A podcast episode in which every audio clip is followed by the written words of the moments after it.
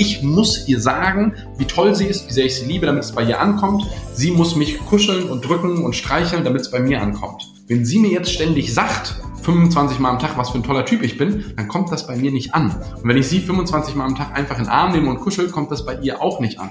Wenn ich ihr aber dreimal am Tag sage, hey, du bist eine wundervolle Frau und ich bin dankbar dafür, dass du hier bist, viel weniger Aufwand, viel mehr Ergebnis. Und das ist möglich. Hi und herzlich willkommen zu einer weiteren Episode von Besser beginnt im Kopf. Dem Podcast, der dir dabei hilft, dein Glück selbst in die Hand zu nehmen.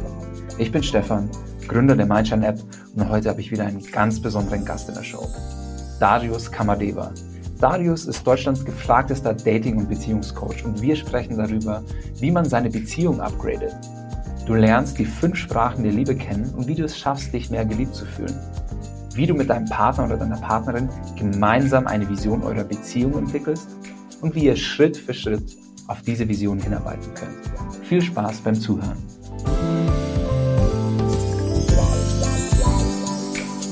Hallo Darius, ich freue mich sehr, dass du heute Gast bei mir im Podcast bist. Wie geht's dir?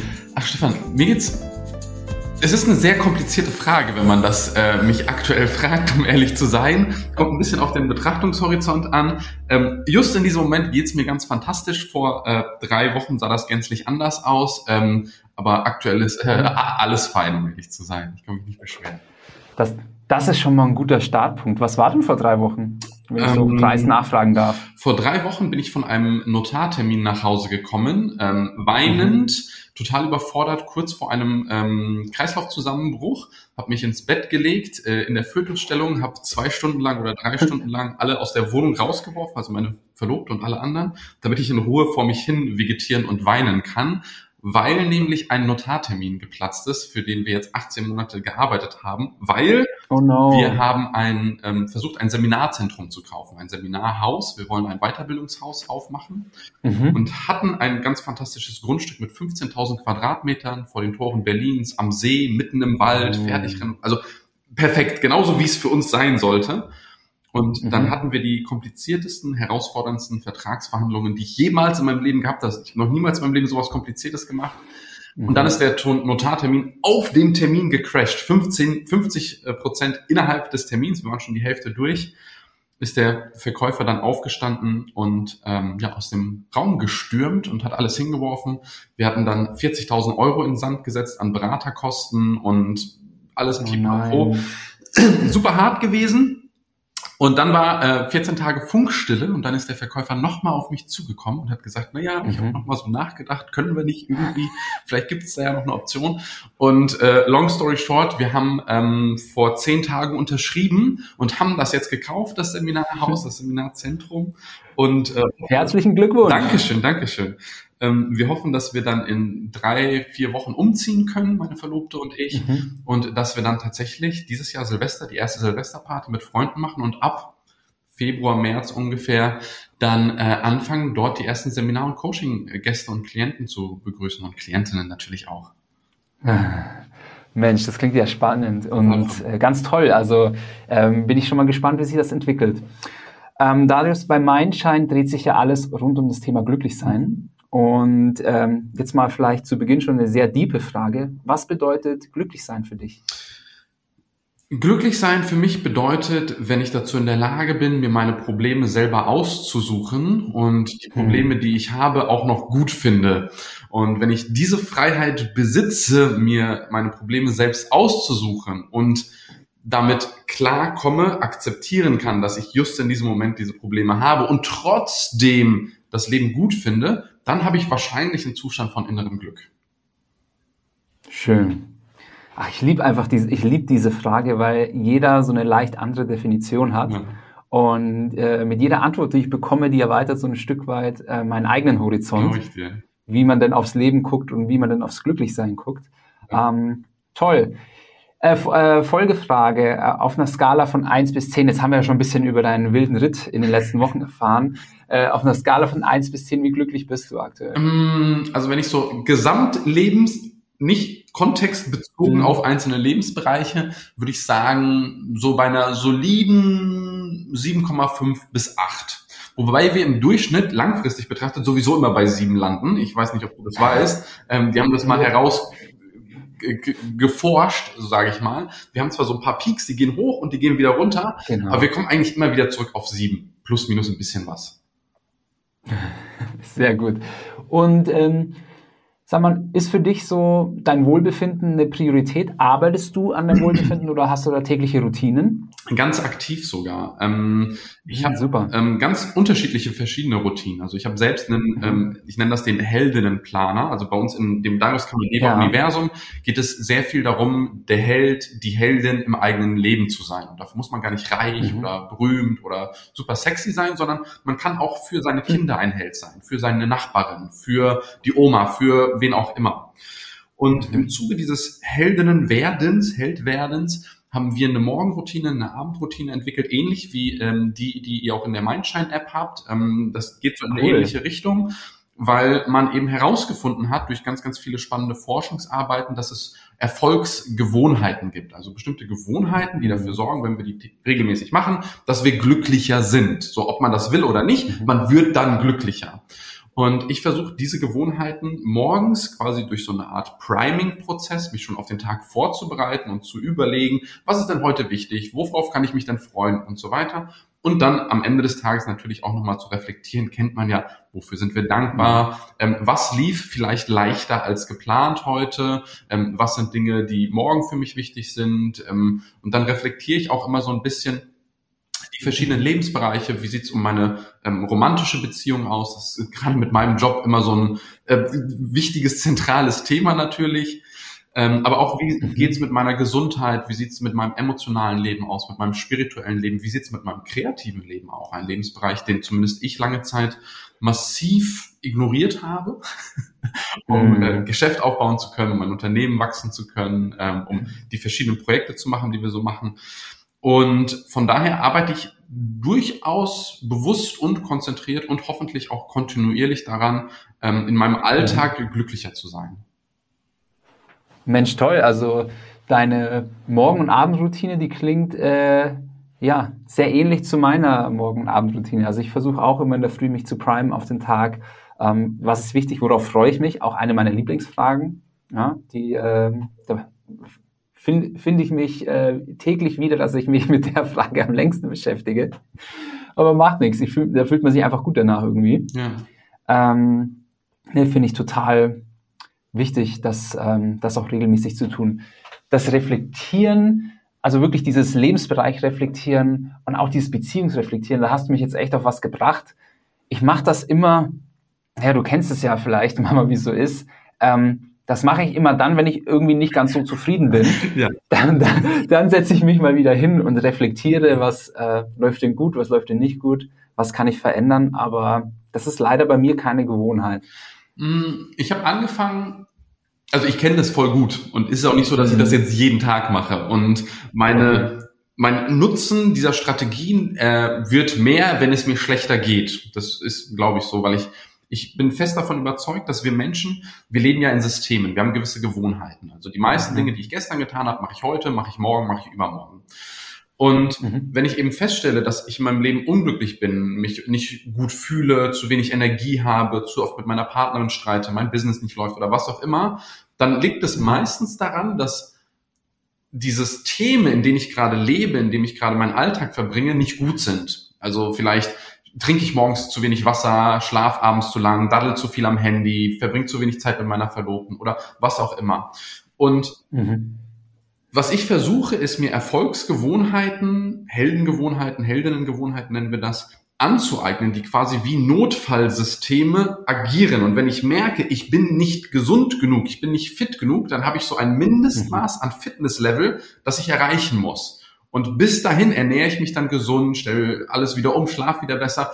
Und dann habe ich dieses Level und dann komme ich vielleicht wieder so ein Stück weit davon weg und dann komme ich wieder zurück. Das heißt, ich versuche meine Notfallsysteme, auf die ich und mein Leben zurückfallen in Stresssituationen, zu upgraden. Und das können ganz unterschiedliche Systeme sein. Eines davon ist zum Beispiel, mich ähm, siebenmal die Woche abends zu fragen auf einer Skala von eins bis zehn, wie liebevoll war ich denn heute in meiner Partnerschaft? Und ehrlicherweise muss ich Oh, ähm, cool. manchmal feststellen, dass ich nicht so liebevoll war und dann gebe ich mir vielleicht eine vier oder eine sechs oder was auch immer. Und noch häufiger, wenn ich dann, bevor ich die vier eintrage, denke ich mir so, ach scheiße, die Blöße willst du dir eigentlich nicht geben. Geh noch mal rüber, verbringe eine Stunde mit meiner Verlobten, bin ganz lieb und nett und habe eine schöne Zeit mit ihr, damit ich später keine vier eintragen muss. Ähm, ist nicht die beste Motivation, sorgt aber insgesamt dafür, dass wir so ein, in eine Gewohnheit reinkommen, wo wir uns ordentlich umeinander kümmern. Und in fünf Jahren interessiert niemanden mehr, ob ich an dem Abend hochgekommen bin, weil ich mir keine vier eintragen wollte oder weil ich gerade mir gedacht habe, boah, eigentlich vermisse ich meine Verlobte. Das ist in dem Moment dann auch egal, weil es darum geht, Mhm. dass wir gewisse Gewohnheiten bilden, die unser Leben nachhaltig verbessern. Mhm.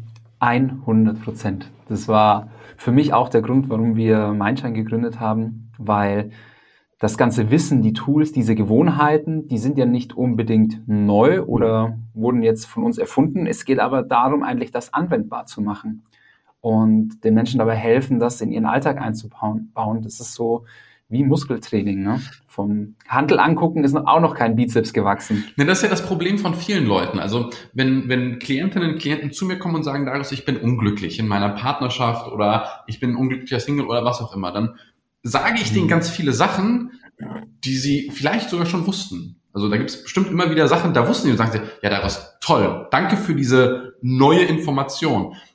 Das Ding ist aber, dass allgemeines Wissen nicht immer allgemeine Praxis ist. Also nur weil ich etwas weiß, heißt das nicht, dass ich das tue. Ja. Also da draußen gibt es keine Ahnung, wie viele Millionen Menschen, die rauchen Zigaretten, die wissen, dass das nicht gut ist. Und trotzdem machen sie es Mhm. nicht. Da draußen gibt es so und so viele Millionen Menschen, die wissen, naja, eigentlich sollte ich nicht jeden Abend Netflix gucken und dabei eine Flasche Cola trinken, aber die machen es halt trotzdem, weil allgemeines Wissen nicht allgemeine Praxis ist. Und wo wir hinkommen müssen, ist, dass dieses allgemeine Wissen und das Spezialwissen natürlich auch gerne, aber dass das allgemeine Praxis ist. Und das ist langweilig. Das ist super Mhm. langweilig, das ist nicht fancy, das sieht nicht gut aus auf Instagram, das sieht nicht gut aus in den sozialen Medien. Aber das ist das, was am Ende des Tages hoffentlich, und so sagt das auch die Wissenschaft, glücklich macht. Und deswegen Mhm. müssen wir da auch manchmal diese unsexy und langweiligen Routinen aufbauen, um unser Gehirn wirklich dahin zu bringen, dass es sich ein Stück weit verändert, weil ich meine, die Wissenschaft hat mal herausgefunden, wir denken so 80, 90 Prozent der Gedanken, die wir heute denken, haben wir gestern schon gedacht, haben wir vorgestern schon gedacht, werden wir morgen auch wieder denken. Und wenn ich in einem- Jahr nicht mehr dieselbe Scheiße denken will, entschuldige die Wortwahl, ähm, dann muss ich halt heute anfangen, ein bisschen was anders zu machen. Ein kleines bisschen, ein Schritt nach dem anderen. Sehr cool. Kann ich nur 100% unterstreichen. Ähm, das ist einfach leider Gottes so. Und das Schöne ist ja bei den Routinen, dass ähm, je öfter man es macht, desto weniger Überwindung kostet es, desto mehr automatisch läuft Ja. es ab. Und ja, dann geht es ins Unterbewusstsein irgendwann über. Ich wollte noch mal kurz äh, einen Schritt zurückgehen. Ähm, ich habe noch nie mit einem Dating- und Beziehungscoach gesprochen. Ich frage mich, zuallererst habe ich mich gefragt, wie bist du überhaupt dazu gekommen? Ähm, es gibt so verschiedene Antworten dazu. Ich versuche sie mal Mhm. stark zu komprimieren. Ähm, meine Mission, Vision ist es, Menschen die Tools, die Werkzeuge, das Wissen, die Erfahrungen und die menschlichen Kontakte zu geben oder zu vermitteln, damit sie dazu in der Lage sind, die Liebesbeziehungen zu führen, die sie wollen, um so ein kollektives Bewusstsein unserer Gesellschaft zu upgraden. Das ist das, was ich vorhabe. Also mit Tools, Werkzeugen, Erfahrungen, Kontakten, menschlichen Beziehungen, ähm, unser gesellschaftliches Bewusstsein upgraden. Warum mache ich das? Es ist ja nicht, dass ich morgens aufgewacht bin, um das zu machen, sondern es ging los, als ich, also ich bin in Ostdeutschland geboren, als die DDR noch eine Sache war. Also ich bin in einer Diktatur geboren. Voll verrückt. Ähm, aber nur kurz. Ich bin 1988 geboren, also kurz bevor die Diktatur dann aufgelöst wurde. Meine Eltern sind nach Mhm. Westdeutschland gezogen mit meiner großen Schwester, meinem großen Bruder. Es gab da Arbeit, mein Vater ist vorgezogen, wir sind nachgekommen, die klassische Ost-West-Migrationsgeschichte. Und jetzt waren wir da in Ostdeutschland und damals vor paar 20 Jahren war das halt noch eine Sache. Da war Ost und West nicht gleich. Das war irgendwie, also wir waren Migranten. Ich habe mich gefühlt wie ein Einwanderer, Mhm. weil ich war Einwanderer, genauso wie viele türkische, sri lankanische, russische Freunde von mir. Mein Vater hat ein bisschen zu viel Alkohol getrunken. Wir sind ins Frauenhaus geflüchtet, als ich vier Jahre alt gewesen bin. Wir waren da nicht Mhm. mega lange. Aber die Notwendigkeit hat dafür gesorgt, dass wir da hingegangen sind. Die Polizei hat meinen Vater aus der Wohnung entführt und das waren so die ersten Erfahrungen, die ich am eigenen Leib gemacht habe, damit wie toxische mhm. Beziehungen, wie gewaltvolle Beziehungen, wie Aggression innerhalb mhm. von Beziehungen ähm, Menschen, Familien ähm, zerstören kann. Und mhm. das ging dann weiter über verschiedene Episoden meines Lebens. Meine Eltern haben sich dann getrennt und mein Vater ist dann relativ früh gestorben, als ich acht Jahre alt gewesen bin. Ging dann weiter. Ich bin in einem sehr multikulturellen, relativ ähm, kriminellen Milieu aufgewachsen in dem Stadtteil, weil wir wirtschaftlich einfach nicht so stark gewesen sind als Familie. Mein Vater ist gestorben, wir sind aus Ostdeutschland gekommen, wir hatten niemanden. Mhm. Meine Mama hat ihr ganzes Leben lang im Altenheim oder im Krankenhaus geputzt ähm, hat sich super krass, einer der liebevollsten Menschen, die ich kenne, hat sich krass um uns gekümmert, aber wir hatten nicht so diese wirtschaftliche, sozioökonomischen Status, nennt man das heutzutage. Verstehe. Und als ich dann so 14, 15, 16 gewesen bin, wie wahrscheinlich bei den meisten, kam so die erste große Liebe. Und ich habe eine Frau kennengelernt mhm. unter ganz dubiosen ähm, ja, Rahmenbedingungen, will ich mal sagen. Das würde jetzt ein bisschen zu weit führen, aber ähm, es ist so eine On-Off-Beziehung entstanden, so eine ähm, mhm. toxische Beziehung. Wir haben uns sehr geliebt, aber wir konnten auch nicht miteinander. Sie hat mich verlassen, sie hat mich betrogen, ich habe sie verlassen, ich habe sie betrogen, wir sind zurückgekommen. Hin, her, voll das Drama, ganz oft mit viel Geschrei, Tränen und so weiter. Und Ostersonntag, als ich dann 18 Jahre alt gewesen bin, das war der Ostersonntag, nachdem ich mein Fachabitur gemacht habe. Wir hatten Abschlussfeier von meiner ähm, Fachhochschulreife damals, haben irgendwie gefeiert. Ich habe ganz schön was getrunken an dem Abend. Und am nächsten Tag war dann Ostersonntag und als ich aufgewacht bin, kam mein Stiefvater zu mir und sagte, Darius, da waren so zwei breite Kerle, die haben mir geklingelt, die wollten irgendwas von dir. Ich dachte mir, okay, who knows, keine Ahnung. Mein Stiefvater hat netterweise mich nicht geweckt, aber die Nummer von denen aufgeschrieben. Ich habe also den einen angerufen und ich wusste zufällig, das war der Cousin von einem Bekannten von mir. Und bei uns im Stadtteil wegen diesem kriminellen Milieu kam es manchmal vor, dass Leute gekommen sind und so Gefälligkeiten haben wollten oder irgendwie Sachen klären wollten, weil der hat mit dem irgendwas gemacht und so. Ich dachte, das wäre so ein Fall gewesen. Ich rufe ihn an, meinte so, ja, hey, hier ist der Darius, so, du warst bei mir daheim, was ist los? Dann meinte so, ey, guck mal, ich bin jetzt mit deiner Freundin zusammen und wenn du sie noch einmal kontaktierst, breche ich dir alle Knochen. Und ich so, what the fuck? So, ich bin 18 Jahre alt, klein und schmächtig, ich kann mich nicht gut schlagen, dafür bin ich zu klein. Und da kommen so zwei dicke Türsteher und bedrohen mich, die kommen zu mir nach Hause, wo meine Familie ist und so weiter. Und das war so der Punkt, wo ich gesagt habe, ah, Darius, das mit deinen Beziehungen, das läuft in eine Richtung, die ist einfach nicht gut. Ich wurde zu dem Zeitpunkt auch ein, zwei Mal von der Polizei verhaftet wegen so, ja, jugendlichen Dummheiten. Und ich dachte mir an dem Punkt meines mhm. Lebens, ey Darius, wenn du jetzt so weitermachst, wie du bisher gemacht hast, kriegst du entweder die Knochen gebrochen du endest als Drogensüchtiger oder du endest im Gefängnis. Oder vielleicht mhm. hast du das gewisse Risiko, dass du einer der wenigen bist, der ein erfolgreicher Krimineller wird. Sehr unwahrscheinlich. Also habe ich äh, an dem Punkt gesagt, okay, ich ziehe mich jetzt komplett zurück, ich äh, ziehe quasi weg, ähm, ich ziehe aus der Stadt raus, verstecke mich vor den Leuten, mit denen ich früher zu tun habe, die haben mich manchmal im Stadtteil gesucht, trenne mich von dieser Freundin und suche mir was Neues. Guck, worin kann ich meine Energie jetzt konstruktiv leiten und habe dann lernen wollen, wie werde ich erfolgreicher mit Frauen.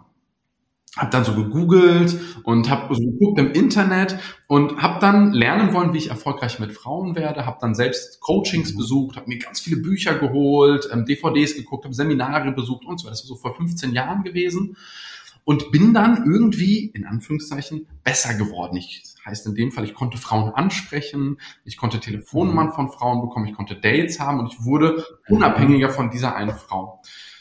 Ja, und dann, wie das halt manchmal so ist, haben andere Männer das mitbekommen, haben gesagt, Darius, wieso kannst du das denn jetzt auf einmal so Frauen ansprechen? Zeig mir das doch mal. Ich so, ja, klar, mach ich.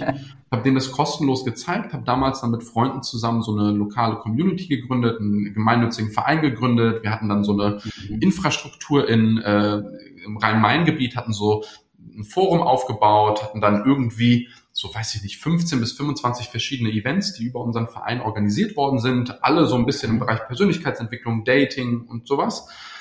Und irgendwann kamen so viele Leute zu, auf mich zu und haben gesagt, Darius, bring mir das doch mal bei, dass ich keine Zeit hatte, das zu machen, weil ich musste für 10 Euro die Stunde oder so, musste ich meinen Nebenjob machen.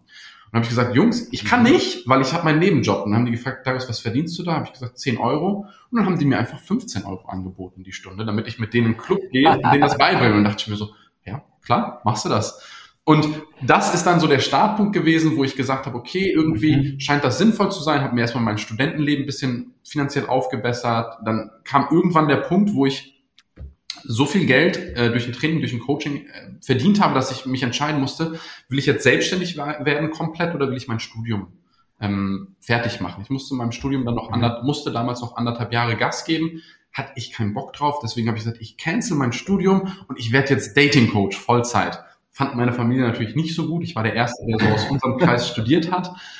Ähm, ja, und dann begann eine ganz, ganz wilde Reise. 2010 war ich nominiert in Los Angeles zum besten Flirt- und Dating-Coach Europas. Es gibt sowas wie die Oscars für Dating-Coaches. Voll verrückt. Ja, Wahnsinn. Und da war ich dann nominiert als bester Flirt- und Dating-Coach Europas vor, äh, jetzt sind es elf Jahre her, ähm, fast zwölf. Und ja, dann sind ganz viele Sachen passiert. Ich habe irgendwann meine Verlobte kennengelernt, habe eine Firma gegründet, Mitarbeiter, ganz viele Trainings gegeben, ganz viele Kurse gemacht. Ähm, Herausforderungen, fast pleite gegangen zwischendurch oder dann irgendwie weitergekämpft. und ja, jetzt ist das nicht geendet, aber dahin eskaliert, dass wir eben ähm, dieses 15.000 Quadratmeter Grundstück gekauft haben, jetzt mitten am See, einen ganz, ganz tollen, einen sicheren Raum im Naturerholungsgebiet mhm. schaffen, wo Menschen hinkommen können, um eben genau diese Tools, diese Werkzeuge, diese Strategien ähm, und das Wissen zu erhalten und zu erfahren, vor allem, weil es geht ganz, ganz viel um das Erfahren, ähm, das notwendig ist, um eben diese liebevollen, wir nennen das Wachstumsbeziehungen, um diese Wachstumsbeziehungen ähm, zu leben. Und ich hoffe, dass ich mit meinem verrückten Leben so ein kleines, so ein, klein, ein kleines Beispiel dafür geben kann, wie es aussehen kann, nicht wie, wie es richtig ist, sondern einfach, dass man manchmal diese Wege einfach gehen muss, wenn das Universum sagt, mhm. hey, da hast du jetzt eine Tür, vielleicht magst du da durchgehen. Das ist echt eine coole Geschichte. Ähm, Danke. Ich finde es einfach, ich finde es einfach irgendwie amüsant, cool und authentisch zugleich, dass irgendwie so eine toxische Bezie Beziehung so der Auslöser für diesen ganzen Weg war. Finde ja. ich cool. Also mit der Frau verstehe ich mich mittlerweile auch gut. Also sie ist selber verlobt, ja. die kaufen jetzt bald ein Haus und wir gratulieren uns zum Geburtstag und so, alles fein. Ähm, sie ist auch nicht schuld daran gewesen, dass das damals so eskaliert ist. Wir waren einfach. Und mit, den, mit dem Bodybuilder-Typen, mit wie verstehst du dich mit ähm, dem? Tatsächlich, äh, einer von den beiden ist im Knast wegen schwerer Körperverletzung. Ähm, oh, ja, dann war es ja besser, dass du nicht mehr so viel mit denen zu tun ja, hast. Ja, das ist, ich habe später mitbekommen, weswegen er in den Knast gekommen ist und ich hätte nicht die andere Person sein wollen, die dann dazu geführt ja. hat, dass er dann in den Knast gekommen ist. Verstehe. Ähm, du hast ja wahrscheinlich schon tausende Frauen, Paare, Männer gecoacht und begleitet in ihren Beziehungen. Jetzt so eine Frage, die äh, mich einfach brennend interessiert. Gibt es da wiederkehrende Muster oder sind das alles Einzelfälle oder was sind eigentlich so die, die großen Themen? Mhm. Sowohl als auch. Also ähm, ich glaube, das Beziehungsleben von Menschen lässt sich in verschiedene Kategorien oder Phasen unterteilen. Also wenn ich jetzt mhm. ein Mann Anfang 20 bin, habe ich andere Prioritäten wie ein Mann Anfang 30, wie ein Mann Anfang 40, wie ein Mann Anfang 50. Mhm. Das heißt, wir haben erstmal diese Phasen und diese Phasen gehen oftmals mit bestimmten Herausforderungen, ähm, aber auch Vorteilen einher. Also wenn ich Anfang 20 bin, habe ich noch nicht so viel Verantwortung, habe ganz, ganz viel Freiheit, habe aber auch noch nicht so die finanziellen Mittel, habe noch nicht so die Erfahrung und so weiter. Und genauso gibt es natürlich auch bei Frauen bestimmte Lebensphasen, die andere Prioritäten haben. Also mit Ende 20 mhm. bis Mitte, Ende 30 ist oftmals die Herausforderung, okay, ich will eine Familie gründen, ich will Kinder bekommen. Ähm, wie finde ich denn den Mann oder wie lasse ich meine Beziehung, die ich vielleicht schon habe, ähm, an einen Punkt entwickeln, in eine Stufe entwickeln, damit Kinder möglich sind, damit heiraten möglich ist. Und mhm. wenn man dann so weitergeht, das ist dann meistens so Ende 30 bis Mitte 50, ähm, da haben dann viele Frauen vielleicht diese Familie gehabt oder haben sie aktuell und stellen fest, mhm. ah, irgendwie ist das doch nicht so ganz, wie ich mir das vorgestellt habe. Oder die Beziehung ist eben kaputt gegangen, weil die Frau nicht mehr wollte, weil der Mann nicht mehr wollte, hat sich eine jüngere gesucht, hat sich eine andere gesucht, im Bett lief es nicht mehr, die Kinder sind aus dem Haus, man wird nicht mehr gebraucht oder welche Gründe auch immer. Und dann steht mhm. da dieser leere Raum, dieses, dieses Vakuum bei ganz vielen Frauen. Und mhm viele Frauen haben sich in ihrer Beziehung, und natürlich nicht alle, es gibt auch immer wieder Ausnahmen und man muss sich jede Situation individuell betrachten, aber viele ja. Frauen haben sich aufgrund ihrer Familie, aufgrund ihrer Partnerschaft so stark aufgeopfert, ihre Bedürfnisse so weit mhm. zurückgestellt über einen so heftig langen Zeitraum, fünf Jahre, zehn Jahre, 15, 20 Jahre mhm. teilweise, bis die Kinder groß sind, und dann sind die Kinder weg, mhm. haben keinen Bock mehr mit Mama und Papa rumzuhängen, studieren vielleicht mhm. und auf einmal ist da dieses riesengroße Vakuum und viele Frauen wissen dann gar nicht mehr, womit fülle ich das denn? Ich habe gar keinen Bezug mehr dazu, wer ich denn bin, weil das letzte Mal, als ich mich selbst wahrgenommen habe, mich selbst definiert habe, ein Selbstbild-Upgrade gemacht habe, war damals, als ich ausgezogen bin, mit 18, 19, 20. Dann habe ich Peter kennengelernt und seitdem war ich halt Partnerin, seitdem war ich halt Ehefrau, seitdem war ich halt whatever.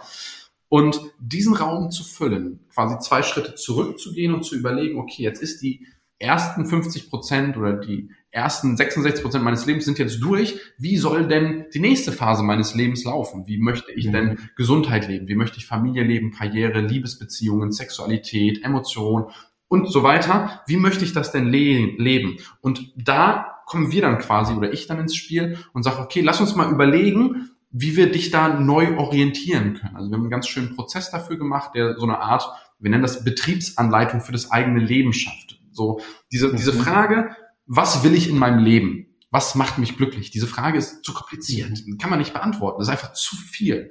Und wir versuchen das in ganz kleine Chunks, in ganz kleine verdaubare Einheiten aufzubauen, dass ja. quasi viele Teilfragen haben, die dann am Ende ein großes Gesamtkunstwerk ähm, erschaffen. Und das sind so ein paar der, der typischen Herausforderungen. Es gibt natürlich noch andere Sachen. Ähm, keine Ahnung, der äh, Typ will keine feste Beziehung mit mir haben. Männer wollen mich immer nur äh, mhm. haben für Sex, aber die wollen keine feste Beziehung. Oder ich ziehe immer Menschen an, Männer an, schräg, schräg, die ähm, ungesunde Beziehungen führen. Die lügen, die sind nicht authentisch oder die haben immer mhm. finanzielle Probleme.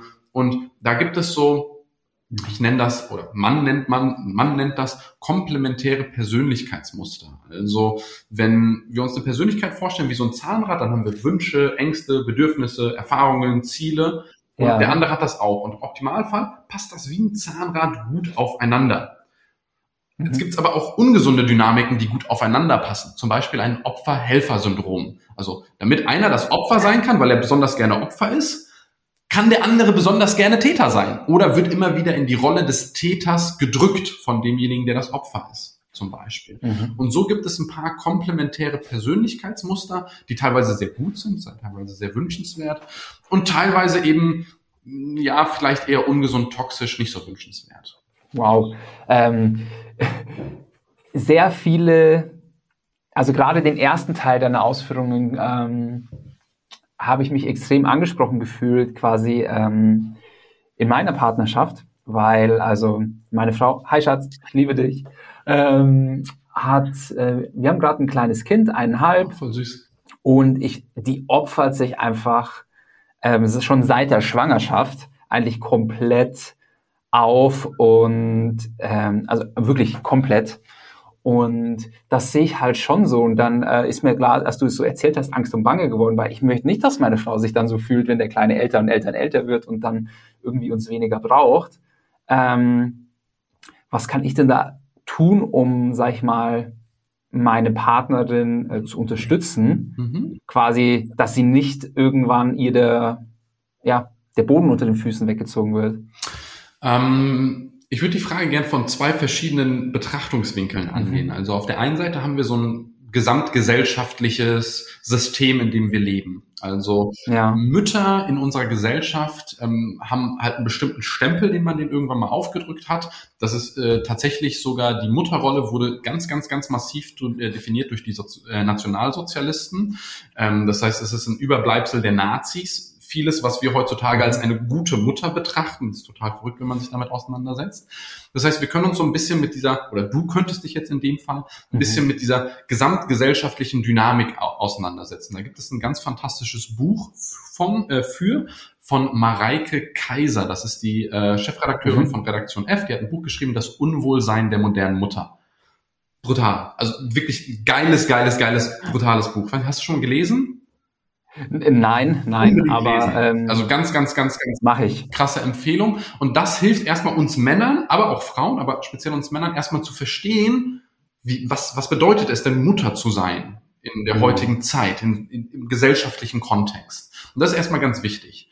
Dann hast du auf der anderen Seite diese Ebene der Partnerschaft, also diese persönliche Ebene eins zu eins, wo es weniger darum diesen gesamtgesellschaftlichen Kontext geht. Und da kannst du mhm. natürlich versuchen, mit deiner äh, Frau zusammen eine Familienvision zu entwickeln. Also zu überlegen, cool. was glauben wir, als Team, als Partnerschaft denn über Familie? Was sind denn über unsere Überzeugungen? Was glaube ich denn über Mutterschaft? Was glaube ich über Vaterschaft? Was glaube ich über, ähm, über Erziehung? Was glaube ich über diese ganzen Sachen, um die Glaubenssätze mal zu upgraden so, und eine gemeinsame mhm. Glaubenssatzbasis zu bilden? Wenn wir die haben, dann setzen wir uns hin und überlegen, okay, was ist denn unsere Beziehungsvision? Also wo wollen wir denn hin? In einer perfekten Welt, wo wir einen Tag, den wir uns selbst designen könnten, immer wieder erleben müssten, für den Rest unseres Lebens, ähm, so Murmeltiertag-mäßig. Wie wäre denn dieser Tag? Das ist cool. Und mhm. diesen Tag definieren wir zusammen. Wir überlegen, okay, wenn ich morgens aufwache, was ist dann das Erste, was ich denke? Was ist denn das Erste, was ich sehe? Was mache ich denn? Gehe ich erst duschen? Frühstücke ich mit meiner Partnerin zusammen? Frühstücken wir alleine? Bringen wir den Kleinen, die Kleine in den Kindergarten? Und so weiter. Wir, wir strukturieren einmal diesen perfekten Tag und entwickeln diese gemeinsame, mhm. wichtig, gemeinsame Beziehungsvision. Wenn wir die haben, dann haben wir so einen Nordstern, wo wir uns hin entwickeln wollen, wo wir sagen, okay, das ist mein Orientierungspunkt. Keine Ahnung, wie ich dahin komme, ist an der Stelle noch nicht wichtig, aber das ist erstmal das, wo ich hin will. Wenn ich diesen, wenn ich die Glaubenssätze geupgradet habe, eine Beziehungsvision entwickelt habe, dann fragen wir uns gemeinschaftlich auch wieder zusammen, warum wollen wir das denn eigentlich erreichen? Also was ist denn der mhm. Grund, weswegen wir diese spezielle, individuelle, für uns passende Vision erreichen wollen? Denn auf dem Weg dahin wird es Probleme geben, es wird Schwierigkeiten geben. Manche sind gesamtgesellschaftliche Dynamiken, die einfach sagen, okay, die Frau muss Mutterschaftsurlaub nehmen, der Mann muss weiter Karriere machen. Andere sind so zwischenmenschliche Dynamiken, ey, ich will mit meinen Freunden Fußball machen, kannst du auf den Kleinen aufpassen oder whatever. Da müssen wir eben überlegen, was ist unser Warum, damit wir genug Handlungsmotivation aufbauen, das auch langfristig zu erfolgen, äh, verfolgen. Und erst dann überlegen wir uns, was ist denn unsere 80-20-Strategie für uns als Paar, um das sicherzustellen? Mal angenommen, es würde herauskommen, dass äh, es euch wichtig ist, dass ihr jeweils einen Tag pro Woche oder einen Abend pro Woche alleine verbringt. Ohne den Partner, ohne das Kind. Das könnte eine mögliche Strategie sein, weil ihr sagt, wir brauchen mehr Freiheit dann müsst ihr sicherstellen, mhm. dass das auf jeden Fall passiert, weil das ist dann euer grundlegendstes System, auf das ihr auch im Stressfall zurückfallen müsst. Weil wenn ihr merkt, Beziehung ist unausgeglichen, dann feststellen, mhm. ah, okay, wir haben diese drei Strategien nicht genutzt. Wir sind nicht alleine geblieben, wir haben kein Date gemacht und wir haben whatever halt noch dazu kommt. Und aus diesem, sage ich mal, vier Schritte Gleichklang, also Glaubenssätze überarbeiten, Vision entwickeln, Warum entwickeln, 80-20-Strategie entwickeln, daraus kann man so einen individuellen Entwicklungsplan oder ja, Struktur entwickeln für euch als Paar, wo ihr sagt, hey, das ist etwas, das spricht mich von Herzen. Das ist echt cool. Ja. Ja, das finde ich richtig cool, weil es ist schon irgendwie erschreckend, weil ich arbeite schon recht viel an mir selbst. Ja, ich meine auch, sonst hätte ich wahrscheinlich auch nicht meinen Schein gegründet und auch irgendwie durch meinen Job jeden Tag. Aber so an meiner Partnerschaft, sage ich jetzt mal proaktiv, arbeite ich eigentlich gar nicht. Ja. Ich habe einfach das Glück, eine Partnerin zu haben, äh, wo das Zahnrad meiner Meinung nach extrem gut ineinander greift und das irgendwie gut läuft. Sonst wären wir nicht schon acht Jahre zusammen, sonst wären wir nicht verheiratet, sonst hätten wir nicht unseren Kleinen und fühlen uns eigentlich ganz gut. Aber nichts, das, das bedeutet ja nicht, dass es äh, nicht viel besser sein könnte oder, oder dass man nicht auch was tun, dafür tun muss, damit es vielleicht irgendwann nicht in das Pendel in eine andere Richtung ausschlägt. Ja. Und vor allem, wenn man das smart macht, muss man auch gar nicht mehr tun, als man bisher tut. Man macht bloß relevantere Dinge und die führen zu mehr Ergebnis. Also wir lernen empfängerfreundlicher zu kommunizieren. Also es gibt ja unter anderem, ja. kennst du wahrscheinlich, die fünf Sprachen der Liebe. Also je nachdem, was für eine Sprache der Liebe ich spreche. Ähm, ich bin zum Beispiel Kinesthet, meine Freundin ist ähm, oder meine Verlobte ist Lob und Anerkennung. Das heißt, ich muss ihr sagen, wie toll sie ist, wie sehr ich sie mhm. liebe, damit es bei ihr ankommt. Sie muss mich kuscheln und drücken und streicheln, damit es bei mir ankommt. Wenn sie mir jetzt ständig sagt, 25 Mal am Tag, was für ein toller Typ ich bin, dann kommt das bei mir nicht an. Und wenn ich sie 25 Mal am Tag einfach in den Arm nehme und kuschel, kommt das bei ihr auch nicht an. Wenn ich ihr aber mhm. dreimal am Tag sage, hey, du bist eine wundervolle Frau und ich bin dankbar dafür, dass du hier bist, viel weniger Aufwand, viel mehr Ergebnis. Und wenn sie mich bei einer Umarmung einfach, es gibt ja bei einer Umarmung den Moment, wo man loslässt. Und man, man lässt ja so erst so leicht los und dann ist das das Signal für den anderen, okay, wir lassen jetzt los und dann lassen beide auch los. Und bei uns, sie hat gelernt, sie ist ein richtiger Fuchs, wenn wir uns umarmen, dann lasse ich los und sie hält noch eine halbe Sekunde länger fest. Und erst dann lässt sie los, weil diese halbe Sekunde für mich, warum auch immer, das ist ein Zeichen von Liebe, was bei mir ganz, ganz stark ankommt. Und als sie das verstanden hat, konnte sie mit dieser halben Sekunde viel mehr erreichen, als mir zehnmal zu sagen, dass ich ein geiler Typ bin, weil das irgendwie für mich besser ankommt. Und das ist das, was ich mit 80-20-Strategie meine. Also wirklich ja. zu versuchen, mit weniger Aufwand deutlich mehr Ergebnis zu bekommen. Und das ist möglich. Mhm. Geil. Finde ich geil. Welche anderen drei ähm, Kommunika Liebeskommunikationstypen gibt's noch? Also kinästhetisch, Lob und Anerkennung, was gibt's genau. noch? Genau, also wir haben, ähm, Gary Chapman hat das erfunden. Das ist ein amerikanischer ähm, Paartherapeut gewesen. Der hat gesagt, ähm, erstens Lob und Anerkennung. Also wir sagen, du bist ein toller Mensch, ich bin dankbar für dich. Das zweite ist ja. Zweisamkeit, also Zeit, die wir miteinander verbringen, wo aber auch unsere Aufmerksamkeit auf den anderen oder auf uns gerichtet ist. Also nicht einfach nebeneinander Netflix gucken, sondern miteinander Netflix gucken. Großer Unterschied. Drittes ist Geschenke, die von Herzen kommen. Das können so Kleinigkeiten mhm. sein, mal eine Tafel Schokolade, kann auch was Großes sein, aber das sind Geschenke. Also wenn jemand beschenkt wird, dann fühlt er sich ganz mhm. besonders geliebt. Das mhm. vierte ist die Hilfsbereitschaft. Keine Ahnung, ich sag, boah, scheiße, ich habe heute so viel zu tun, ich weiß gar nicht, wie ich das schaffen soll. Und meine Verlobte sagt aus sich heraus, ah krass, ja, du musst doch später noch diesen Vortrag halten, ähm, soll ich dir was zu essen holen, damit du nicht noch kochen musst, zum Beispiel. Dann ist es einfach Hilfsbereitschaft. Und das fünfte ist dann äh, Zärtlichkeit, also alles, was so in Richtung Körperlichkeit geht, ähm, mhm. streicheln, kuscheln, alles so in diese Richtung. Mhm. Und wir Menschen haben im Normalfall eine Primärsprache der Liebe. Das ist so, damit geht's am besten. Da können wir am besten mhm. geben und empfangen. Und wir haben noch eine Sekundärsprache oftmals, die auch noch gut funktioniert. Und im Fall meiner Verlobten war das halt komplett entgegenstehend. Also ich habe ganz, ganz, ganz viel Mühe mir gegeben, ihr zu zeigen, dass ich sie liebe, weil ich wirklich, es war Anfang unserer Beziehung, weil ich sie ja wirklich liebe. Und habe sie ganz viel in den Arm genommen, gekuschelt, gestreichelt und so weiter. Und sie hat sich einfach nicht geliebt gefühlt. Und sie hat mir das ganz, ganz oft gesagt, ich habe mich einfach nicht geliebt gefühlt. das ist halt schade. Geil. Geil. Ich finde das spannend. Wie finde ich denn jetzt, ähm, also ich kann mir vorstellen, was, was jetzt meine Primärsprache wäre. Wie entdecke ich denn jetzt meine Sprache der Liebe? Ähm, der, also abgesehen davon, dass es online auch Tests dafür gibt, also Gary Chapman hat auf seinen Webseiten ähm, einen Five Love Languages Test, den man machen kann, so ein Multiple Choice Test.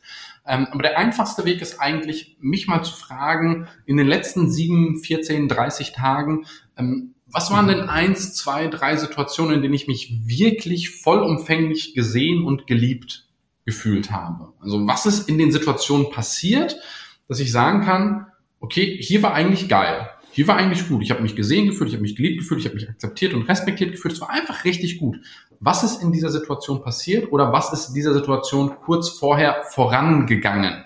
Manchmal ist es auch so eine so eine, so eine Abfolge von Dingen. Also meine Partnerin kam nach Hause und hat gestrahlt. Das war schon mal ein gutes Zeichen. Dann habe ich mir Zeit genommen, sie zu küssen. Und dann haben wir kurz gequatscht und dann haben wir, sind wir ins Restaurant gegangen. Dann waren wir ins Restaurant und hatten wirklich viel Zeit miteinander. Und dann hat sie gesagt, dass ich der tollste Mann der Welt bin. Zum Beispiel. Und dann habe ich mich ganz doll geliebt gefühlt. Dann könnte man sagen, na ja, vielleicht ist Zweisamkeit, auf, ungeteilte Aufmerksamkeit, für dich ganz, ganz wichtig als Basis, dass der Rest überhaupt bei dir ankommen kann, damit das, was sie sagt, was vielleicht deine Primärsprache ist, überhaupt auf einen Nährba äh, Nährboden trifft, der irgendwie sinnvoll ist. Und so könnte ich so ein bisschen in mich hineinspüren oder auch mit meiner Partnerin gemeinsam mal ausleuchten, mal fragen, hey, was kann ich denn tun, damit du dich von mir richtig geliebt fühlst? Was kann ich denn tun, damit du dich mehr von mir geliebt fühlst im Alltag? Was kann ich denn tun, damit du wirklich ganz, ganz sicher spürst und erfährst, dass du die tollste Frau der Welt für mich bist? Und dann eben ganz aufmerksam zuhören, mentale Notizen machen und versuchen, das umzusetzen. ähm, ja, sehr gut. Ich bin schon wieder, mein, mein, mein Kopf rattert, was kann ich denn jetzt äh, direkt machen? Ich habe die Vermutung, ähm, bei meiner Frau ist es auch sehr stark ähm, Mitdenken, Hilfeleistung äh, haben, aufmerksam zuhören. Ähm, ein Beispiel, wo ich heute Morgen schon wieder so ein bisschen in Anführungsstrichen verkackt habe, ist, unser, unser Kleiner hatte um 9 Uhr einen äh, Kinderzahnarzttermin mhm. Und der hasst das, der macht den Mund dort nicht auf, macht da in ein Riesendrama immer. Und ähm, sie war schon auch ziemlich in der Früh so ein bisschen angespannt, so, oh Gott, jetzt müssen wir da hin und so weiter und so fort. Ähm, ja, und ich habe einfach so ein bisschen meine Morgenroutine durchgezogen, anstatt ähm, vielleicht ein bisschen aktiver darauf einzugehen und ein paar Sachen vorzubereiten. Beispielsweise hätte ich ja den Kleinen schon mal anziehen können, dass da irgendwie alles fertig ist, damit sie nicht das auch noch alles machen muss. Ähm, genau. Also von daher ähm, schon wieder ähm, Room for Improvement identifiziert. Jetzt äh, muss ich es nur noch anwenden. Aber ich bin auf jeden Fall ähm, durch das Gespräch mit dir echt motiviert und mir wurden echt einige Sachen aufgezeigt, weil wie so oft im Leben bei allem, was irgendwie toll ist, was gut läuft, ähm, man gewöhnt sich so ein bisschen dran, also dieser Gewöhnungseffekt und dann sieht man das auch gar nicht mehr alles so sehr und nimmt es irgendwie für selbstverständlich an. Ähm, super, super, super spannend. Du, ich könnte mit dir, glaube ich, jetzt noch stundenlang äh, weitersprechen und auch ähm, meine Beziehung nochmal vertiefen und, und, und äh, erörtern.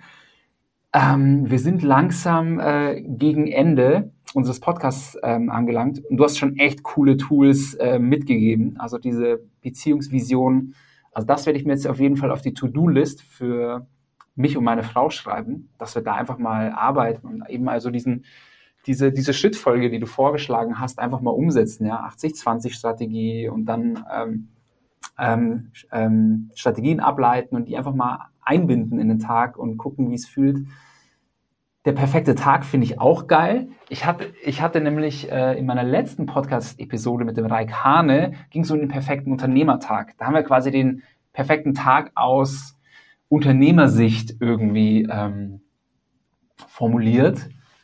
Und deswegen finde ich das jetzt so cool, den perfekten Tag aus Beziehungssicht ähm, auch nochmal zu formulieren und da mal äh, übereinander zu legen.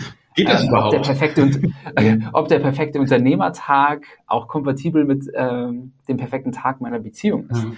Ähm, ich finde bei der, bei, der, bei, der, bei der Frage nach dem perfekten Tag, finde ich vor allem den Aspekt spannend, wenn ich diesen Tag für den Rest meines Lebens immer wieder erleben müsste. Mhm. Genau. Wie würde ja. dieser Tag dann aussehen? Weil für mich geht es ja nicht darum, den perfekten Extremtag, wo ich einen Millionen-Deal unterschreibe, mache ich ja nicht jeden Tag.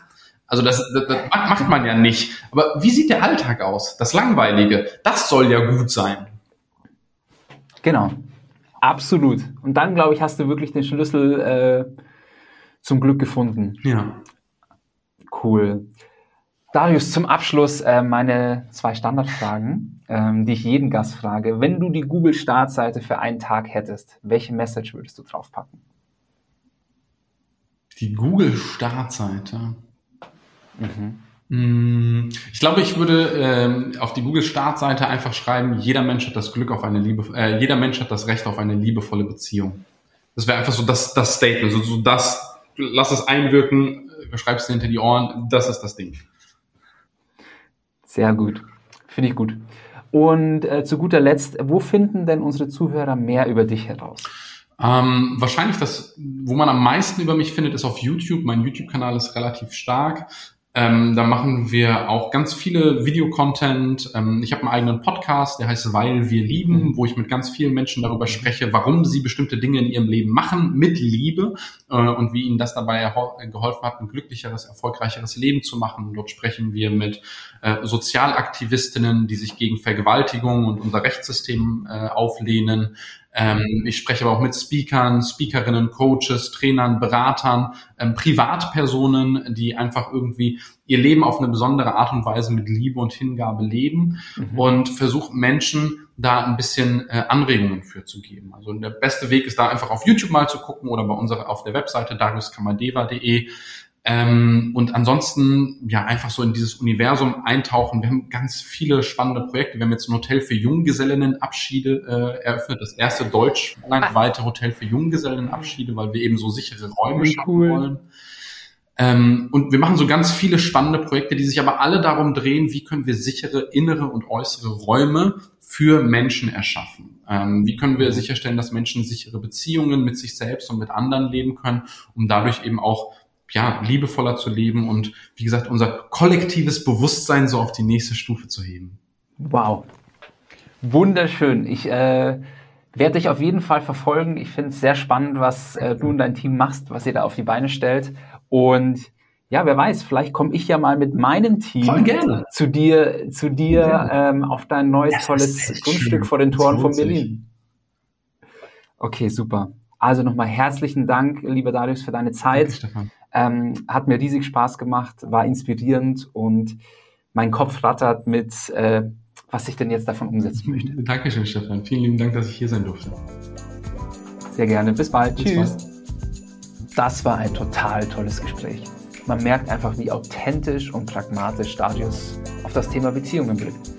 Mich hat er auf jeden Fall inspiriert, meine Beziehung weniger als selbstverständlich zu achten und mich aktiv etwas dafür einzusetzen. Und das sind meine Top 3 Learnings aus dem Gespräch. Erstens, es gibt fünf Sprachen der Liebe.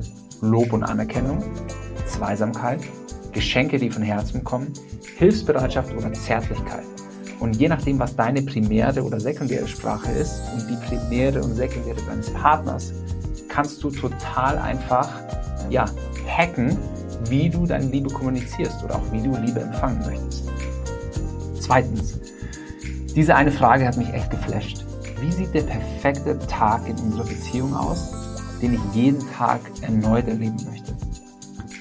Ähm, das werde ich auf jeden Fall angehen mit meiner Partnerin und ja, gemeinsam unsere perfekte Beziehung irgendwie designen. Und drittens, abends kurz mal einzuchecken mit sich selbst und sich zu hinterfragen, wie liebevoll war ich denn heute zu meiner Partnerin oder meinem Partner auf einer Skala von 1 bis 10. Ähm, ich nehme jetzt mal die Challenge an und werde genau das die nächsten 10 Tage tun und einfach mal sehen, was sich verändert.